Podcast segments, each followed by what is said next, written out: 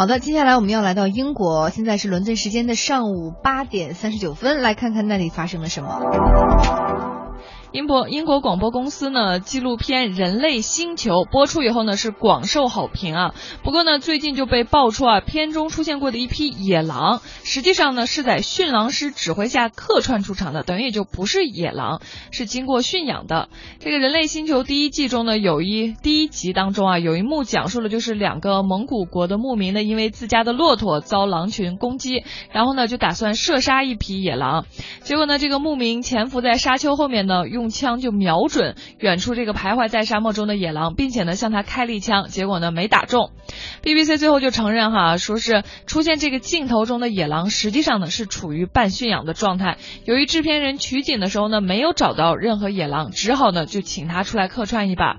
按照 BBC 的说法，拍摄这组镜头的时候，驯狼师呢就站在镜头外，然后呢指挥着这批狼跑向自己。这已经是继最新纪录片《巴塔哥尼亚：地球的隐秘天堂——火山视频》以后呢，BBC 本月第二次呢被爆出涉嫌纪录片造假事件。说到这个纪录片造假，其实《舌尖上的中国》系列纪录片的导演陈小青啊，之前呢在回应《舌尖二》这个造假传闻的时候，就曾经说过，国外的很多纪录片都是摆拍。其实我从九八年就开始不停的参加这种国际共同制作的会议，我知道。外国人怎么做？他有时候会挺毁三观的。我一个日本的朋友，他拍大白鲨，我们在一起开会，他让我去他的那个工作间看。